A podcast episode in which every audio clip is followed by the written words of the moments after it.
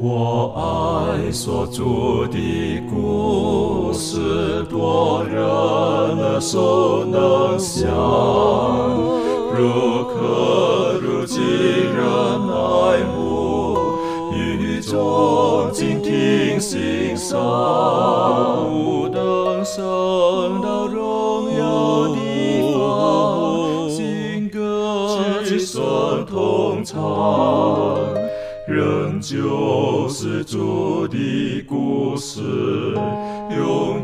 转将不忘。我很难说那故事，永垂不朽传万代，在天仍然的诉说主耶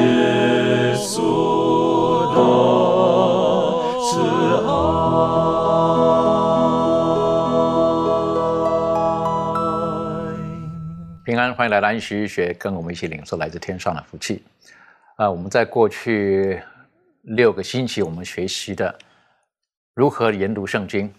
那圣经跟我们有什么关系？我们也可以了解到，在宗教改革的时候，就是因为有这些宗教改革家，所以他们把圣经从当时的修道院里面，从拉丁文里面，然后就释放出来了。然后他们很努力的从原文、从希伯来文、希腊文、亚兰文当中，啊它翻译成世界上各种的语言。当然，除此之外呢，我们也很感谢神，因为随着人类的号称文明的进步，然后有印刷术的发明，然后从抄写的有印刷的，然后可以让圣经呢更加的广传。但是我们晓得，在圣经的整个呃，我们在上一次学习到的，在圣经的呃翻译还解释的过程当中呢，跟文字还有跟文化背景、跟跟跟很多东西都有很密切的关系的。那特别呢，在今天我们用一点时间，我们来看看圣经当中有一些特有一些文字。好，如果我们看从我们自己的文化当中看这个文字的时候呢，可能没有办法很完全的明白这个文字的意思。但是呢，这个这一次的作者呢，他就带领我们从圣经的不同角度呢，去看圣经当中有一些字呢，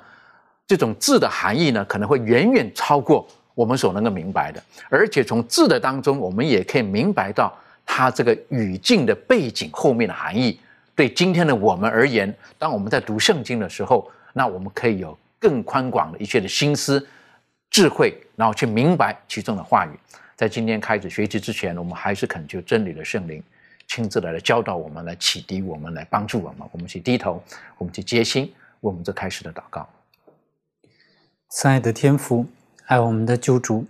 我们现在一同学习你的话，我们也不敢凭着人的理性、自己的智慧、聪明来探讨，我们也向你谦卑的祈求，赐下真理的圣灵，引导我们进入明白你的真理，使你的话能够解开，使我们的心可以得到通达。愿主光照我们，与我们以下的学习时间同在。我们献上祷告，奉主耶稣的名求，阿门。我们从开始的时候就说到了，上帝他透过不同的方式，然后他将他自己的本性，他向人启示。而圣经的作者们，他们透过启示跟漠视，他们就写下了这本圣经。而保罗在他呃这传到后期的时候呢，他特别写了信给他属灵的儿子提摩太的时候呢，他就提醒了提摩太。我们一起来看这个经文，在呃提摩太后书的第三章，第三章第十六节、第十七节，我们从第十五节开始看好了哈。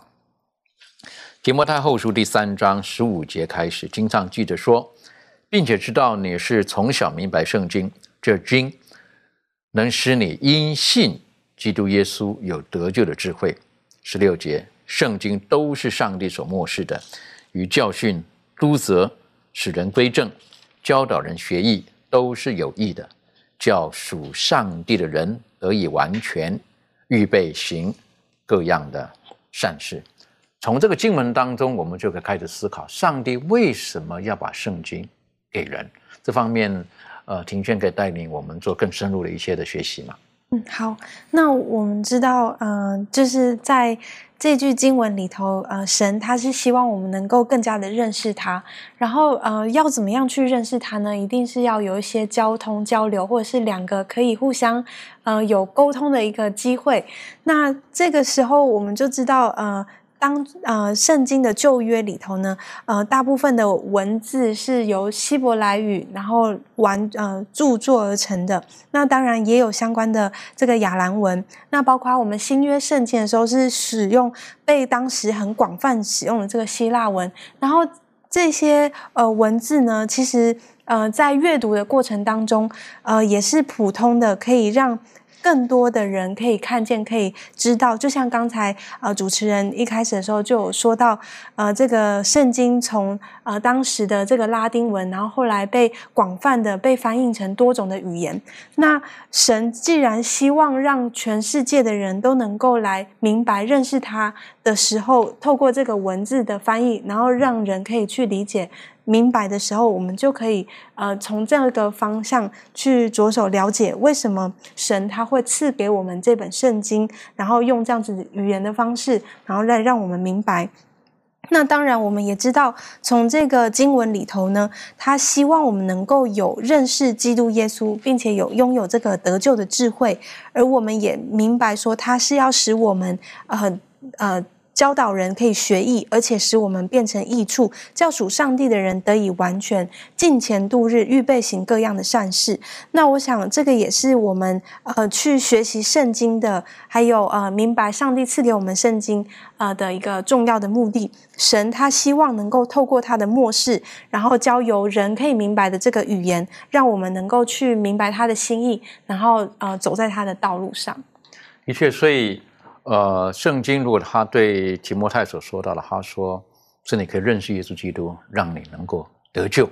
然后不单单是得救而已，是不是？他的圣经是上帝所漠视的。然后呢，在我们今生而言，对我们来讲是有很大的帮助的。与教训、督责、使人归正、教导人学艺，都是什么？呃，有益的。然后呢，叫属上帝的人得以完全预备行。各样的善事，等于说圣经不单单是我们与神的那种的连接，借着读圣经，我们跟人的关系也会有所改善，所以预备行各样的善事，是不是？那我就觉得这是非常好的。所以等于说，当我们研读圣经的时候，我们跟神的关系建立好之后，我们跟人的关系也会建立好。如果说我们读圣经，我们以为跟神的关系建立好了，结果我们周遭一堆的敌人，那我们读圣经还是很有问题的。还是有问，因为圣经不是读圣经的本意在这个地方的，所以保罗他呃摩西他也提醒当时的呃以色列人，特别是当他的生命记后段的时候，他特别提到了，他说读了这些话语的时候，当时还没有其他的啦，哈，所指的应该来讲就是摩西所写的那个书卷的时候，上帝的话语，他说这些话语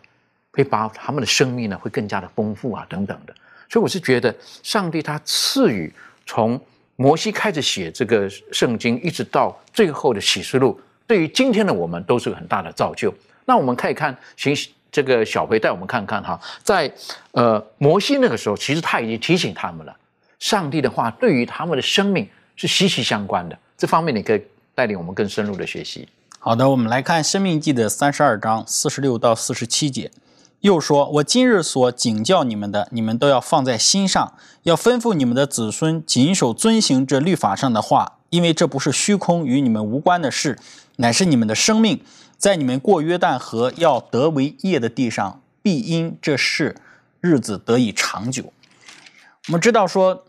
圣经呢，啊，我们说需要去解释，或者是圣经的话用人类的语言写下来。啊，是便于人去阅读、去理解。那么，人去解释、人去阅读、人去理解，其实最终的一个终极的指向，不是让人在知识和理论上的一个积累，也不是让我们去在向人讲述的时候炫耀我们个人对于呃圣经认识的那个深度，这都不是。最重要的就是摩西在这里所说的，就是怎么样呢？要叫你们去谨守、遵行。这才是圣经当中他写下来的最终极的一个目的，也是我们在学习啊《释经原则》或者是诠释学的时候，我们为什么要这样做？我们用了很多的方法，我们查考了许很多的资料，或者是我们翻阅了圣经许多经文、许多的章节，这些呢，都是让我们最终能够更深入的了解圣经的同时呢，能够把我们对于圣经的理解和认识，在我们的生活之中能够去遵行，这是最重要的。所以摩西在这里，呃，他讲到说要吩咐你们的子孙谨守遵行这律法上的话，那这一个吩咐里头就含有你需要去认识。需要去了解，需要去明白，你才能够去遵行，你才你才能够去谨守。如果你不认识、不了解、不明白的话，何谈去遵守呢？所以啊，摩西在这句话里头也已经告诉了我们，就是当我们去学习啊、去理解圣经的时候呢，最终就是让我们指向，让我们去遵行，让我们去啊，把这个圣经当中所教导的，在我们生活之中去实践。而实践所带来的结果是什么呢？就是啊，必因这事。日子得以长久，那圣经当中呢，在诗篇当中也特别提到了哈，啊遵行耶和华律法的这人呃变为有福。那他好像一棵树栽在溪水旁，按时候结果子，叶子也不枯干啊。然后怎么怎么样，讲了很多关于人遵行上帝的律法、遵行上帝的话会带来的那一个。啊，比较好的一种影响，或者是带来一个对你人生啊，或者是你的思想啊，或者是你的生活啊，很多方方面面的一个影响。啊，总而言之呢，我们知道借着遵行上帝的话，理解明白了，然后去遵行上帝的话呢，其最终所给我们带来的，就是让我们的生命变得更加的丰盛，让我们能够在真理的道路当中呢，能够更加的走得坚定，以至于最终呢，我们能够进入到。上帝，我们预备的那个永恒的国度，我想这才是理解圣经、圣经赐下来的最终极的目的。对，的确哈，哪怕只是单单摩西提到只是 Torah，只是哪怕律法书这一块呢，也都可以带给我们的生命丰富。而且他说到什么，这就是你们的生命，是你们的日子得以长久。所以等于说，其实遵守上帝的律法，呃，特别是教导孩子们遵守上帝的律法，其实并不是一个没有意义的事情。好，有的人讲是在这个时代当中，还拿四条诫命出来跟孩子教吗？好，那的确还是很重要的，非常重要的。这方面，利润有没有什么可以跟我们分享的？嗯，那其实其实像刚主持人讲，可能我们在教导孩童实际实践的时候，可能会觉得很困难。但是其实上帝的话语，它是在每个人的能力所及的这个范围内，给我们最有效的这种呃施教的方法，而且呢会在。面对各个人呢，我们都会有最有价值的这个知识来源。那其实我们可以看到圣经里头那些从小就认识上帝的，我们可以看到摩西，他从小就呃受到这个童年的教导，然后帮助他在这个埃及生活当中不会因为呃财富地位的影响，然后来使他堕落，甚至之后他带领这个以色列人呢，他们就出埃及，然后也带领最后呢，这些人就进入到。呃，这一群人就进入到这个应许之地，然后再来，我们再看到这个青年人但以理，我们看到说他呃天天向上帝呃学天上的教师学习，然后呢，之花的人生就充满了这个耶和华而来的这个智慧，帮助他在遇到这个试探啊挑战的时候呢，他知道说怎么样做才可以符合上帝的心意，然后呢，知道怎么样做呢，他才可以荣耀这个上帝。那其实呃。我们知道说，遵行上帝话语虽然不能阻止或避免说撒旦攻击我们，甚至我们可能就是更容易成为那个被攻击的目标。但是呢，我们遵行上帝的话语，却可以帮助我们说，我们能够靠着上帝的智慧的教导来帮助我们说，我们可以脱离这个撒旦的网络。的确，所以从小要教导孩子在上帝的话语当中去遵守，那是很重要的。好，如果说。没有小的，不是从小的时候教导孩子的时候，孩子当他出去的时候，或者他碰见试探的、碰见困难的时候呢，他会不知所措。但如果说当正确的教导孩子的时候，他他会有一个有一个经纬，有一个框框在他的生命当中，他会知道何可行，何不可行。然后当他真正碰见困难的时候，他也晓得如何再从上帝那里去寻求帮助，特别是当父母不在身边的时候。所以，呃。保罗他就提醒了提摩太，他说：“你是从小明白圣经的。”那我们知道，其实保其实提摩太他本身并不是很纯的犹太人，是不是？好，他并不是很纯的犹太人，但是因为是他的母亲特别教导他的，所以让他可以在在这个呃圣经的话语当中呢，他可以得到得救的智慧。在我们在研读圣经的时候，我们之前的学习过了哈。我们知道圣经它最古老的文字，它是有呃希伯来文，新约呢是很多的是希腊文。那其中呢还有一个当时在他们所通俗的所用的一个语言呢是亚兰文。那实际上我们晓得每一个语言哈，每一个语言语文它的某些文字哈，换翻译成另外一个语言的时候呢。是很难充分的表达的，有一些，有一些，我个人觉得哈，中文有一些的文字啊是很深的，哈，那个文字有的时候，你说英文哪一个字可以很正确的表达呢？很难的。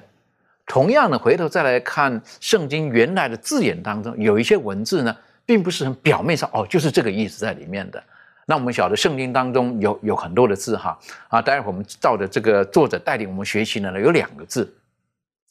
一个是呃叫做慈爱或者恩慈，有可能怜悯或什么，好，这个字其实有有很很很很广泛的一个含义在这个里面呢。那是不是可以请结晶带我们一起略略的来学习一下？好，的确啊，圣经当中呢，这个关于慈爱呀，它这个词啊，它这个意思和我们今天所理解的这个慈爱，可能是。有一些不一样，我们今天所理解的可能有一些表面化。一说到慈爱，他想到的就是父亲的爱、母亲的爱，或者是一个长辈对于晚辈的这样的一个爱。但是，那么几千年前这个词，它所表达的这个语境所涵盖的这个丰富的含义是怎样的呢？其实我们也确实离我们太遥远了，很难的去完全的去掌握，完全的去。去体会那个意思，但是我们通过圣经当中啊，很多经文的这个呃记载，很多这个地方的出现，对于这个词的这个描述呢，我们可以略略的去去学习一下这个慈爱到底是什么样的一个意思，什么样的一个展示，流露出上帝怎样的一个品性。那么它这个希伯来文呢，叫做 chased。呃，其实这个词在整个旧约当中出现了二百多次，它都在描述着上帝对于他儿女、对于大卫、亚伯拉罕、对于以色列的百姓这这样的一个恩慈和怜悯。比如说，在这个呃列王记上的三章第六节就出现过，他说：“所罗门说，你仆人我父亲大卫用诚实、公义、正直的心在行在你面前，你就像他。”大施恩典，又为他存大恩，赐他一个儿子，坐在他的位上，正如金玉一样。这里面说到的大施恩典和存留大恩，其实原文呢就是这个慈爱的意思。它也出现在这个啊，包括诗篇呐，啊也必向我发出慈爱和诚实，也必向我发出慈爱和诚实。他描述这个大卫在描述啊，上帝向他大发慈爱。那包括弥迦书，他也说到了向亚伯拉罕发慈爱。其实这个慈爱呀，它出现在也出现在耶和华的名字当中。当摩西求告上帝向他显出荣耀的时候呢，耶和华就宣告了：“我是有耶和华，耶和华是有恩典、有慈爱的上帝啊，并不不轻易发怒等等。”他也在展示这个慈爱的这个意思。同样啊，我们呢可以看到这个慈爱。在上帝的名字当中出现过，其实呢，也是正是他品性上的一个一个展示。因为上帝就是爱，他就是慈爱。同样呢，在他的话语当中流露出来，在他的作为当中也流露出来这样的这样的慈爱。起初上帝造人的时候呢，哎，就是因爱的缘故来创造了人类哈，又因爱的缘故呢来救赎。整个人类可以说呢，整个圣经当中呢，从头到尾都是上帝不变之爱、慈爱的一个流露。那怪不得这个预言之灵啊，从先祖与先知到这个最后一本的这个善恶之争，刚开头都说上帝就是爱。那么最后一卷呢，也说到上帝就是爱。整个宇宙间善恶之争的每一个彰显，都是上帝不变之爱的一个流露。其实上帝的爱呢？在各时各代、各个国家、各个人身上都是不断的流露的。那么在这里面呢，我们嗯就可以通过这个上帝呢，反反复复、不断的、不断的在述说自己的这个慈爱。当一个人呃爱一个人的时候呢，他不光是用言语来表达，同样呢，他也用自己的作为来彰显他对他的爱。像夫妻之间，啊，用甜蜜的言语也好，安慰也好，同时呢，他用自己的作为也彰显上帝的爱。同样呢，圣经里面这个慈爱的这个词呢，二百多次，有是上帝对自己的一个宣告，有呢是上帝亲自用慈爱的作为来去对待他的百姓。所以说，当在原文出现这个字的时候，在中文圣经的翻译，可能同一个字，可能在不同地方就会。因着这个作者或者是翻译的人，他就觉得在这里可能放这个字适合，在那个字放那个字适合。但实际它原文的那个字的含义呢是很深的。我这个想到在中文当中也有一个字，例如说呃爱，好像我们比较少讲这个爱，但是在某些语系当中呢就会用疼，哈疼爱。那这个疼爱的疼字，你疼不疼我？疼，这个疼字就你知道这个英文要怎么翻译呢？啊，英文怎么翻译？这个有的时候你说 love，好像也不单单就是爱，好，那疼还有还有还有其他的含义在这个里面的，就是还有含义在这个里面。所以，同样的，当我们在看圣经的时候，我们真的要恳求圣灵帮助我们，让我们有一颗愿意受教的心，然后呢，可以有宽大的心去接受，呃，圣经呃丰富的一切的教导。另外，圣经当中还有一个字是我们我们都比较可以去去熟悉的一个字，哈，原文的一个字，在旧约当中的呃希伯来文的一个字就是平安，好，这个字也是其实很深的含义在这个里面的哈，并不像我们今天所讲的平安而已。可以请明兰带我们一起来学习。嗯，我们来看一下啊，圣经当中它是怎么记载的？在这个民数记六章的二十四节到二十六节当中，它就呃，我们看一下 二十五节，经上记着说：“愿耶和华使他的脸光照你，赐恩给你。”二十六节说：“愿耶和华向你扬脸，赐你平安。”那在这里面呢，就讲到了这个平安。我们再看一个经文，在这个约伯记，约伯记三章二十六节。经上记者说：“我不得安逸，不得平静，也不得安息，却有患难来，患难来到。”那在这里面呢，他没有提到这个“平安”这个词。这里面他有讲到说这个不得安逸，然后呢不得平静。嗯，我们好像没有看到“平安”这两个字。其实，在圣经当中，就像刚才我们所讲的。很多的时候呢，翻译成中文的时候，好像就换了一个词，然后不是平安在这里面啊，在诗篇二十九篇，还有这个以赛亚书当中都提到这个平安。这个平安原文希伯来文呢，它就是沙龙。这个沙龙，我们说它的意思，原文还有什么意思呢？就是有这个完整啊、圆满和幸福的意思。可能在我们读中文的时候。好像没读出来这个意思，只知道平安，平安就是一个安全呐，一个保障，内心得到一个啊安静的，大概是这个意思。但是实质上原文是有完整。那如果我们光读这个约伯记的时候，我们说约伯他经历这个患难，他说我不得安逸，好安逸，好像在我们看来说。人在享受啊，然后很舒服的状态是一种安逸的状态。他不安逸呢，可能就是一般平平常常的状态。然后呢，他不得平静，就是一般平平常常的状态。但是实质上，我们去读原文的时候，发现啊，他的生活当中是不完美的、不完整的，然后呢不圆满的，然后呢还有就是不幸福的，因为他经历了这一切，我们就知道了约伯他所处的这种状态是这样的一个状态。那就更加容易帮助我们理解他所当时的背景啊，他的环境，他的那种心情和他的呃里面的内心的感受是怎么样的。但是如果我们光凭着我们中文的含义，好像没有这个含义，我们也不能够去清晰的明白和理解。所以在我们呃如果有条件的情况下呢，我们还是去阅读。当我们不明白这个词啊这个意思的时候，我们还是去查考一下这个原文词典、原文字典，它的那个呃经文在这个不同的圣经当中啊出现在哪个地方，然后呢，它原文当中它有其他的什么含义，是可以帮助我们理解这段经文和这个含义的。这个时候呢，我们就更加容易和清晰明白圣经当中的话语的确，哈，这个，嗯。希腊文或者是希伯来文，实际上是一个很有系统的一种的一个语系，好，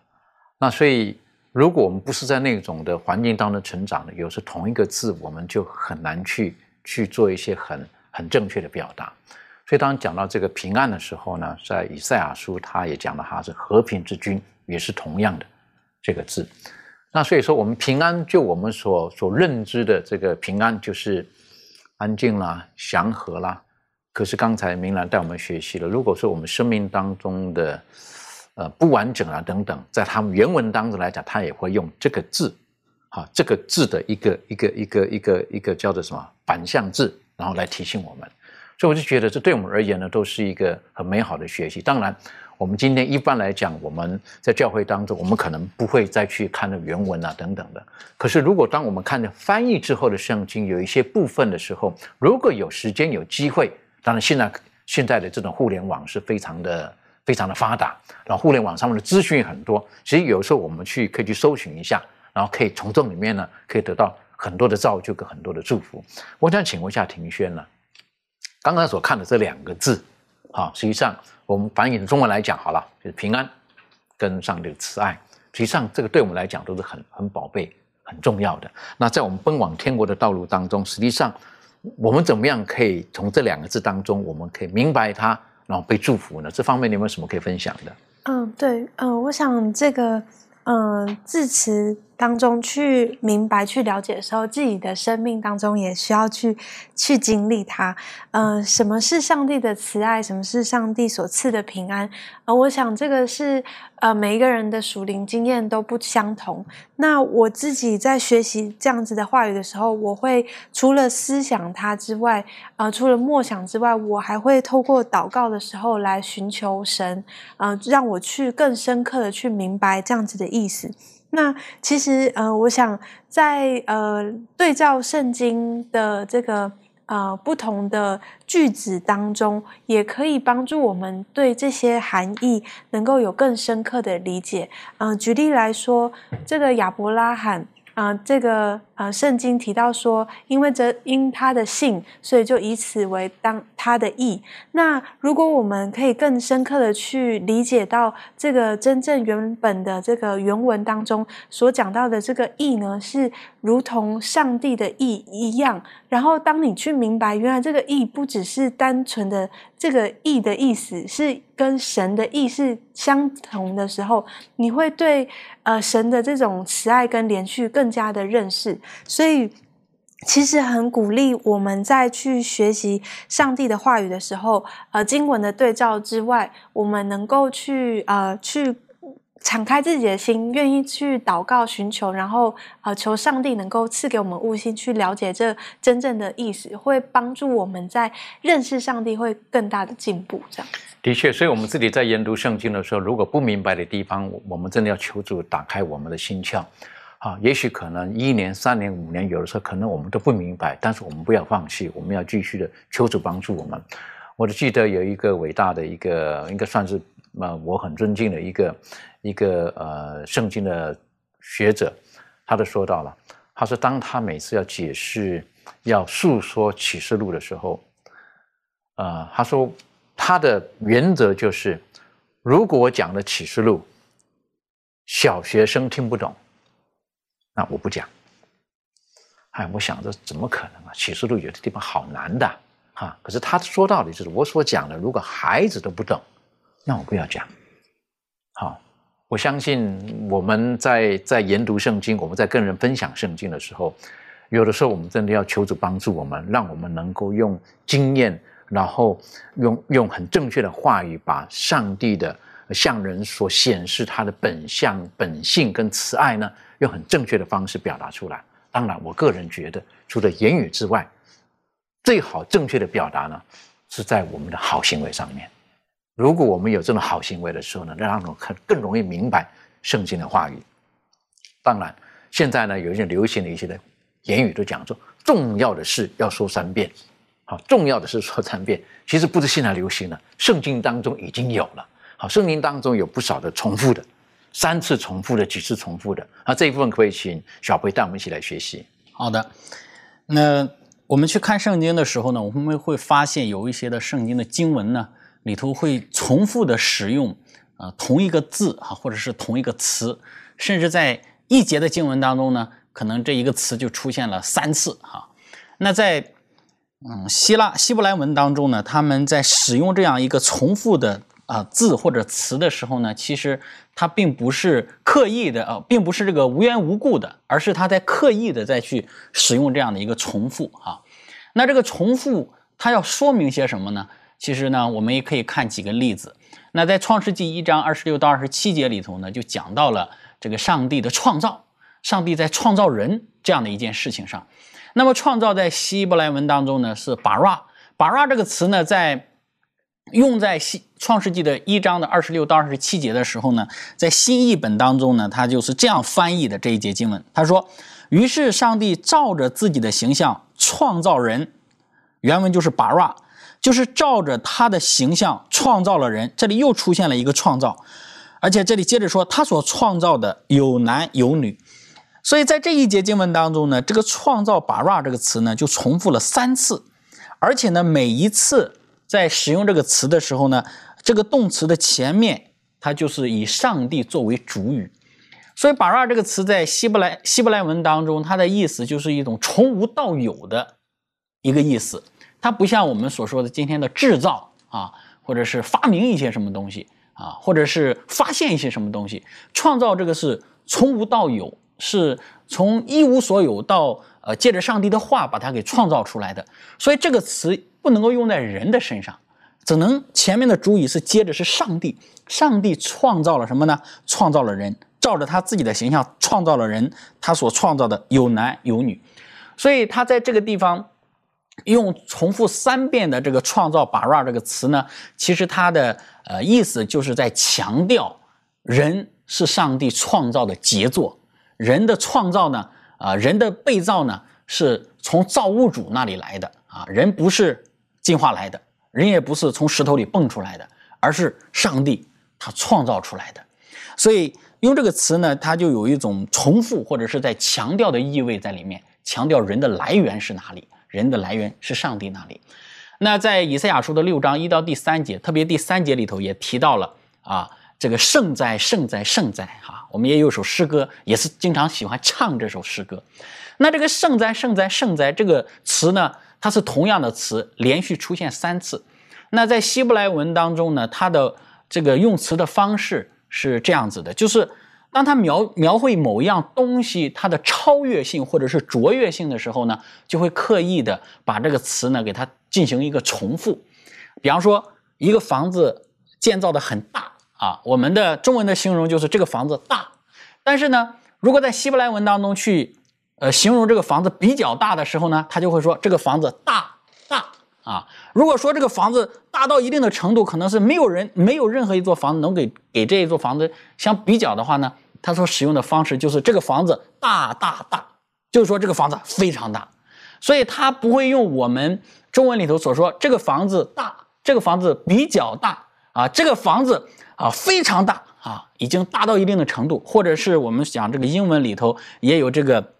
呃，进行这个一个说明的时候，也是用同样的一种的方式。所以这个就是在这个以赛亚书当中所说的六章第三节说，万军之耶和华他是圣哉圣哉圣哉，意思就是说没有比耶和华上帝再圣洁的了啊，没有比上帝再圣的了，所以他用圣哉圣哉圣哉来去形容。所以这些重复的词呢，重复的字眼呢，都是在告诉我们这一节经文它所要强调的信息是什么。那另外，我们也还可以去看《生命记》。《生命记》的整卷书里头呢，它出现了“我是耶和华你的上帝”，总共出现了两百八十次。那整卷书当中出现两百八十次的“我是耶和华你的上帝”，那说明什么呢？说明这一卷书它强调的核心就是耶和华你的上帝，我是耶和华你的上帝。那在呃启示录书当中呢，也有呃一一个词特别频率的出现很多。就是羔羊这个词，anoion，anoion 在希腊文当中呢，它的词就是羔羊。那在呃整个启示录书当中出现了总共呃这个二十九次的里面呢，用二十八次来去形容啊耶稣基督他是上帝的羔羊。那另外的一次是出现在哪里呢？就出现在启示录书的第十三章，那个从地中上来的那个两脚如同羔羊的那个兽，它也是用这个 annoy。那用这样两个两个词来进行对比，其实它是在强调那个是羔羊是一个假冒的，是一个假冒的，而耶稣基督他才是真正的上帝的羔羊。所以作者在用圣经的作者在用这个词的这个重复的程度，或者是重复的意涵，其实他在告诉我们一些比较重要或者是特别的一些信息给我们。那当我们去了解这些的原则的时候呢，那我们再去看圣经的时候呢，我们可能对于圣经的经文有更深入的一些理解了。的确哈，所以圣经当中，他我们看到作者他在用这个字的时候呢，刚才所提到的就是他有些地方他会重复的，好，他用不同的角度去重复几次的重复，几次形容同一件事情，那我们可以晓得那个是很重要的。比如说刚才提到的，我们人的受造，好，很强调我们人是被造的。当然，如果把主词加进来的话呢，很强调一点，人是被上帝所造的，人不是蹦出来的，人不是忽然间，呃，或者一或者叫做所谓的呃叫做进化而来的，人就是上帝所造的，而且造男造女。当然，到形容词部分的时候呢，呃，我们就称为圣哉圣哉。实际上，这个圣圣哉圣哉是有很深的含义在里面的，很深的含。但我们会觉得。我有时候问过人，到底圣哉、圣洁，好，英文就叫做 holy，好，如果说是希腊文的话呢，叫做 hagio，好，那它到底什么含义在里面？那同样这个字呢，在不同人的生活经验当中，可能有不同的一些的解释，不同的说法。那真正这个字的含义是什么？为什么会说到圣哉、圣哉、圣哉？那？我们如果没有从圣经当中寻找它正确答案的时候，有的时候可能我们的解释不是不是说错误，可能就会比较呃片面，或者说不够完整。然后对于某一些在奔走天路当中的时候，我们的呃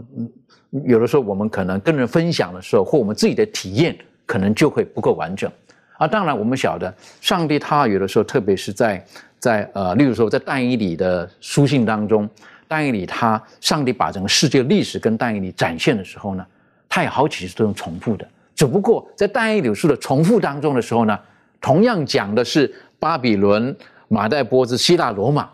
同样这件事情，可是他重复的，他是用不同的方式来重复，不同的方式来重复。所以，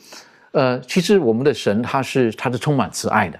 因为，因为我们人的语言是很有限的，我们人的理解是很有限的，所以他会用最简明的方式，希望我们人能够明白他向我们所要传递的信息。当然，在圣经当中，有的时候也有一些的文字哈是很特殊的。同样的，比如说我们刚才已经学习过了，这个文字在这里有这个含义，可是换到一个地方呢，就有不同的含义在这个里面了。所以因此呢，我们在看同一个字的时候呢，可能我们就要去。去去仔细的去体会，那我脑海里面呢，立刻想到了有一个字，英文字哈，这不是原文哈，这英文字。那这英文字呢，这个呃，同样是这个英文字，那可是中文的翻译呢，可能在不同地方呢就不一样了。例如说，有一个字叫做 still，啊，s t i l l，still。那在这个呃新约的时候呢，耶稣基督他的说到在。平静风浪的时候呢，他是 be still, peace and be still，他的住了吧，静了吧。但是在诗篇四十六篇的时候呢，他就说到，你们要休息，要知道我是上帝。那个休息那个字呢，中文翻译休息，可是英文用的呢，be still。你们要什么？不止休息啊，还是什么？要安静。好，那是个那是一个心境啊，be still。就是你们不是说休息，躺在床上，眼睛闭上了，什么都不知道了啊！我在那个时候是 be still，所以有的时候，我们真的就就有的时候，我们如果可以的话，时间许可，我们可以从原来的文字当中和不同的版本文字当中，去寻求更多神要照亮我们属灵生命这条天国道路的一些的亮光，是这样。那圣经当中呢，其实还有一些的字，哈，这个字在这个时候出现。跟它的背景等等的，后来转换一个背景，同一个字出现，解释意义是完全不同的，有这些字眼的。那可不可以请这个呃杰信带我们一起来学习？的确，我们看一下这个圣经当中关于这个人的这个字哈，我们看创世纪的一章二十七节，上帝就照着自己的形象造人，乃是照着他的形象造男造女。这里面这个人呐、他原文呢叫做 Adam，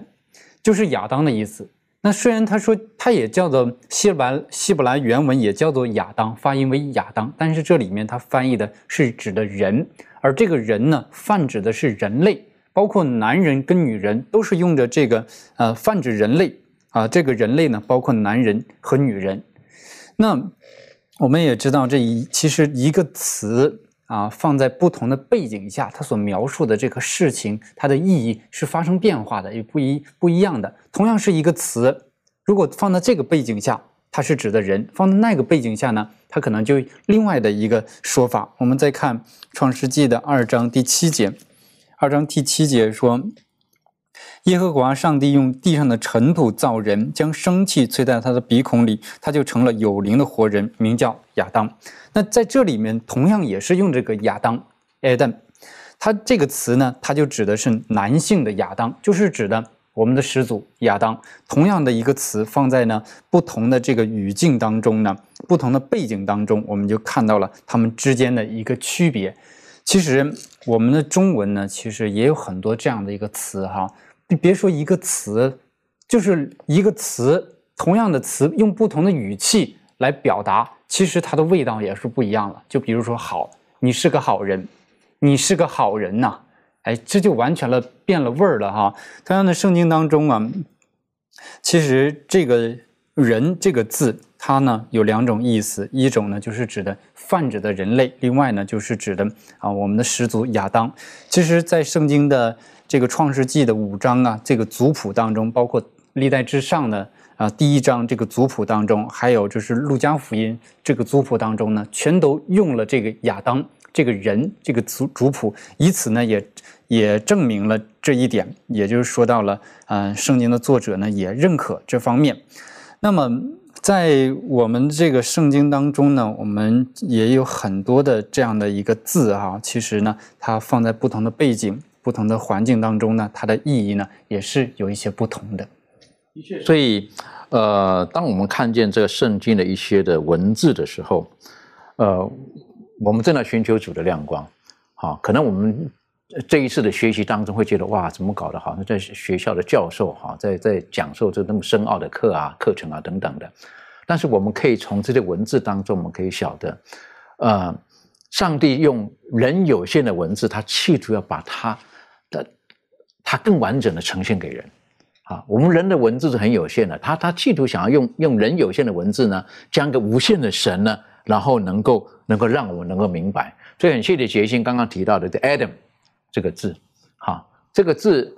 呃，我在想，在摩西在写创世纪的时候，有人说他创世纪是在他这个四十岁到八十岁哈，在旷野牧羊的时候哈，那个时候上帝启示他，然后写下来的。可能在那个时候，呃，我不晓得啦。哈，为什么？因为还记得吗？在那个时候，摩西他说到了，是不是？摩西他过去他受的教育是是埃及的教育，好，那埃及他可能埃及文是不错的，好。当他写这个圣经的时候呢，回头要他用他自己弟兄的语言希伯来文的时候呢，他自己可能也是会觉得，哎，到底是准确还不准确？但圣灵帮助他了，所以他用了这个字 Adam 人。可是到后来呢，到第二章的时候讲了亚当的时候呢，这个又另外一个字出来了，出来同一个字，可是不同的语境背景了。好，当然有人对于创世纪的第一章、第二章，有的人有不同的解释在这个里面哈，甚至有一些怀疑论者呢，甚至把第一章跟第二章呢给拆开来解释了。好，那这个是比较可惜的事情。但是当我们在看这个圣经的时候呢，我们就可以感觉到，我们就可以晓得，上帝他用他的大智慧，然后来教导，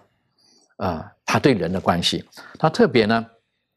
在这个地方告诉我们哈，这个。呃，男人、女人，实际上是上帝所创造的，都是在用这个 Adam 这个字来讲的话呢，都是上帝所爱的人。但是我们人有限的智慧哈，有的时候我们真的可能，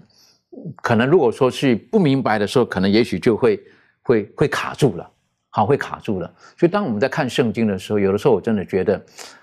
我们人是很何等的有限，但是另外一方面，我就觉得。神他是何等的爱，跟何等的有耐心，好，何等的有耐心，然后要企图，嗯，把他的本性啊向人所展示、所展现。这方面，呃，利润有没有什么可以再补充分享的？嗯，当看到这个问题的时候，就是会想到，的确，人有的时候就是，呃，没有办法用有限的思想去理解上帝对我们的这个爱。那当人就是无法去思想这个宇宙广大的这个生命规律的时候，就会想，就会认为觉得说，有些人就会认为觉得说这。这个生命的产生只是几千亿分之一，或者是零点一，或者是更细微的这个偶然跟巧合所产生的。但是，其实当我们观看我们看自己的身体的时候呢，我们从我们的细胞、我们的呃组织啊、器官，我们连我们的肌肉还有我们的骨骼的这个各个的运作的时候，我们就可以看到说，其实这么精巧细腻的呃东西，这些动作啊，呃都。不可能只是偶然发生的，而且呢，他们每个每个东西器官都是分工合作之下才可以维持我们的生命的运转的，所以呢，这绝对不是在偶然之下才产生的，而是透过精细精心的这个设计才产生的。所以，呃，我们不要再用我们人有限的这个思想跟逻辑去呃来解释那些我们。自己没有想，没办法想透这些奥秘，因为呢，其实圣经上帝已经告诉我们，一再的告诉我们说，我们不管你是男人女人，反正你就是一个，你是人类的话，你就是我所创造的。我们的主上帝呢，就是这个世界万物的创造主，他就是我们这些万有的主宰。的确，所以刚刚丽伦特别提到，讲到我们人的身体的时候，哈，是很奥妙的。好啊，当然有一些医学，我们会觉得哦，他也好厉害啊！哈，这个用这 X 光啦，哦，或者用这个电脑断层啊等等的，可以把人呢剖析开来。我认为人剖析开来也没什么了不起，能够造这个人呢才了不起了。那我觉得这个西医跟中医，我是觉得这个中医又更了不起了哈！你晓得，他就三个指头把在脉上，哈，看着你哈，然后一下按一下，然后然后这你的胃不好哈，哎，奇怪，这儿跟胃有什么关系？再按按按按按。你昨天晚上没睡好哈，是吧？你你晓得这个，有的时候我们会觉得说，哇，怎么那么那么神奇啊？好，那么奇妙啊？好，那么想，上帝他他造人是是是很宝贝的。好，我们人的生命不是不是偶然出现的，是不是？有的时候当当当我们去给中医看的时候啊，我会觉得说，哇，这个这个太太奇妙了哈。为什么？因为如果说有一些西方医生看了，你这里生病了，割掉就没事了。啊，可是中医不是啦，对不对啊？你这个啊，是因为这个引起的，那个引起的等等的。我个人对于对于中医，我个人是比较觉得说，呃，比较感觉比较舒服一点哈。可能文化的关系，或什么哈，那这个跟信仰应该没有太大的冲突才对了哈。可是回头再来讲，看上帝他对造人，然后他愿意把他的本相跟人展示的时候，各位，我们人所能知道的，成的讲，诚实讲，非常的有限，非常的有限。但是呢，所以呢，上帝他 用了一千五百年的时间，啊，透过了超过四十个人，然后呢，在我们手中的这本圣经，然后要把他自己向我们呈现出来，让我们晓得这个圣经不同的作者，他有不同的文化、不同的习性，他不同的思维，可是，在一千五百年当中，他们能够都在一起，我是觉得很不简单。而且更不简单的是，在圣经当中哈，如果我们看这个旧约当中来看好哈，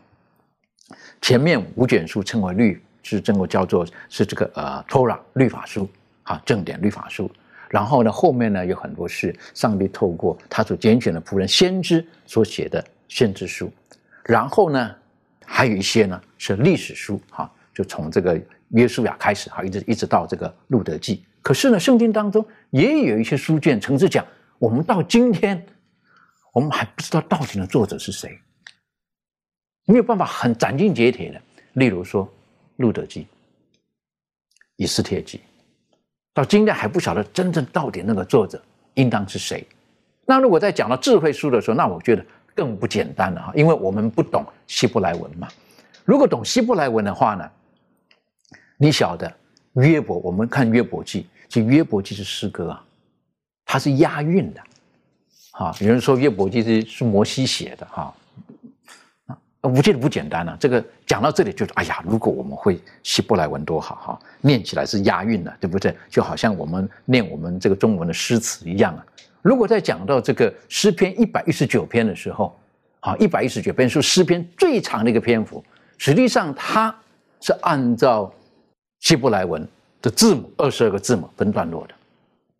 所以因为这个样子呢，他们的孩子呢，诗篇一百一十九篇这么多节，他们能够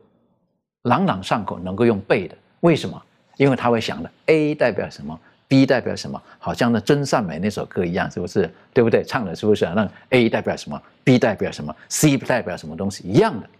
我相信圣经当中不同的作者，上帝他是用各种的方式，用诗歌的方式，用历史的方式展现他对人的爱。所以当我们在看圣经的时候，我是觉得，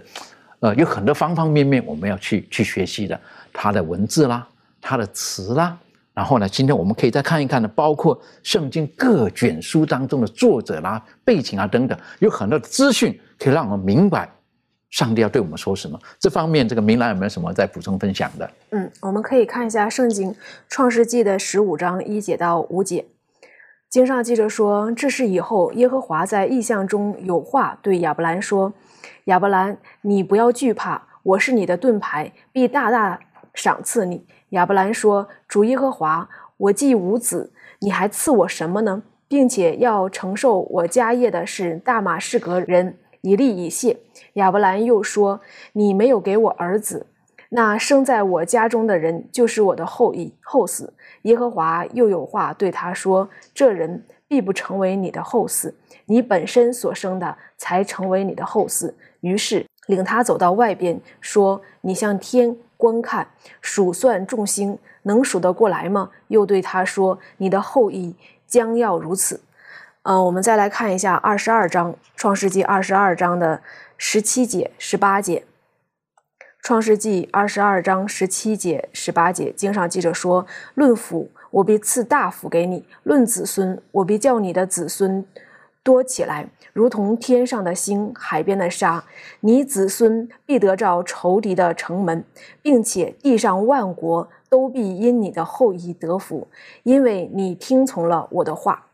嗯、我们读这两节两段经文的时候呢，这个是。我们可以看到，这是上帝与亚伯拉罕立约。那其实我们知道，这个创世纪、还有出埃及记啊、生命记，都是摩西他所写的。那摩西当时呢，他他在呃经历人生当中的时候，他记述这一段创世纪的时候呢，他看到上帝对于亚伯拉罕他所有的带领。其实对于亚伯拉罕当时来说啊。上帝说的话好像是空谈一样，但是实质上呢，到二十二章，嗯、我们又看到这里面有上帝说到说海边的沙，然后呢天上的星一样多。这个摩西他一看这个带领以色列人出离埃及的时候，哇，这个亚伯拉罕的子孙是这么多哈啊，然后上万人、上百万人带他们浩浩荡荡的处理埃及，所以他。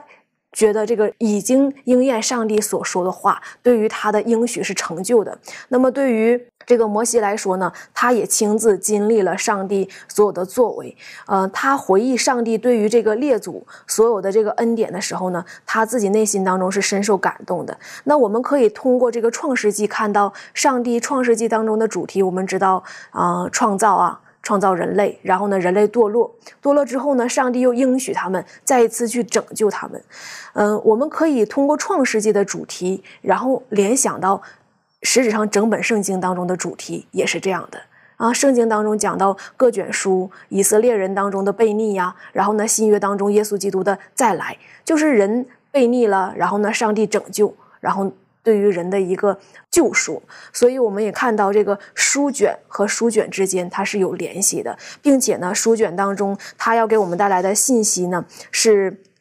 每一卷书当中有不同的小的主题，但是它的大主题都是一种宏观的主题呢，就是上帝的救赎、上帝的拯救。这也帮助我们看到，嗯、上帝对于人类堕落的一些方法，能够让我们更加清晰明白圣经的核心和圣经当中的主题。的确，所以如果你刚刚特别带我们看这个《创世纪》的时候，哈，那如果我们用中文来看，《创世纪》呢，就是就是上帝创造天地吧，好，但是不是那么简单啊？上帝创造天地的背后是他品格的展现，因为他爱，所以他才会创造。因为他爱。那我们刚才在学习的当中的时候呢，这个呃有带领我们学习的，是不是那个捷径带我们学习的？呃，希伯来文的那个慈爱那个字有很深的含义在里面。而到亚伯兰这个时候呢，上帝还是向他展现上帝的本性。在这个时候，这个慈爱呢，就在亚伯兰的身上看见了神这个慈爱也含有守约在这个里面。所以我们晓得，上帝第一次跟他讲你要成为大国等等的，一直到后来叫他献以撒的时候，这个中间呢，经过多少年？啊，也许亚伯兰可能忘记了没有？我不晓得了。亚伯拉罕，亚伯兰到亚伯拉罕，他忘记了没有？我不晓得。好，他七十五岁离开的时候，上帝应许他了。到他要献以撒的时候，以撒到底这个时候几岁？有人讲说，以撒这个时候实际上是是四十岁了。好，有人说，有人说了，大概应该四十岁这个时候，有人说二十岁，有人十几岁。那我认为应该比较谈个几十岁这个时候。所以在这个时候，以撒他实际上他是有有能力反抗他的父亲的。所以这么算起来，几十年当中，神一直是守约的，一直是守约的。那守约的背后，等于神他一直慈爱的，他从来没有改变过。圣经当中的每一卷书都有一个主题。每一卷书对上帝都有不同的、不同角度的认识。那最后还有这个一分钟时间，好，我想请问一下庭轩哈，如果从创世纪当中，你还有没有什么亮光或看见的？嗯，对，就是刚才像主持人提到这个守约这件事情，我觉得在创世纪，呃，非常的清楚向我们展现，呃，无论是对亚伯拉罕的守约，或者是对雅各，或者是对这个摩西，呃，我们可以再再的看见啊，甚至是挪亚当时候那个彩虹立约，就看见上帝他其实在呃创造这个世界的时候，就一直知道。呃，要让我们知道，他是以爱跟一个呃，就是很生命的律法去来建立这个国度的。然后只是说，因为罪恶的关系，然后破坏了这个世界。那他以约啊，以立约的方式，然后来去成就他要所完成的事情。无论是对我们的这个救赎，或者是对后来呃将来的这种呃。进入的这种盼望，它都是一直都是以守约，然后来让我们去去信靠。所以我就相信，在这个创世纪里头里头的一个很重要的一个真理，就是呃，上帝是守约的上帝，上帝是慈爱的上帝。然后，当我们愿意去完全信靠他的时候呢，我相信这个是会对我们的呃信仰跟对我们的生命有极大的帮助。的确，神是守约的啊，他是慈爱的。在今天的学习当中，如果您很多东西记不得的，一定要记住：上帝他是守约的，他是慈爱的，他是愿意把永恒的平安赐给我们的。我们感谢神，我们一起低头做祷告。天父帮助我们，让我们在今天的学习当中，如果我们有不明白的地方，我们不要放弃，我们继续的追求，也帮助我们，让我们知道。你是无限的神呢，可是你用我们人有限的言语，你要把你向我们呈现的时候，呃，有的时候真的是无法完整的呈现。但主帮助我们，求你赐下真理的圣灵，教导的圣灵，照亮我们的生命，照亮我们的心，让我们继续的在奔走天路的时候，能够从你的话语当中更加的认识你。我们不单单自己可以得到这美好的福气，我们更可以把我们所得到的，跟我们周遭的人，我们所爱的人。去分享神，你是何等的爱我们，我们谢谢你，祷告是奉靠耶稣基督的名求，阿门。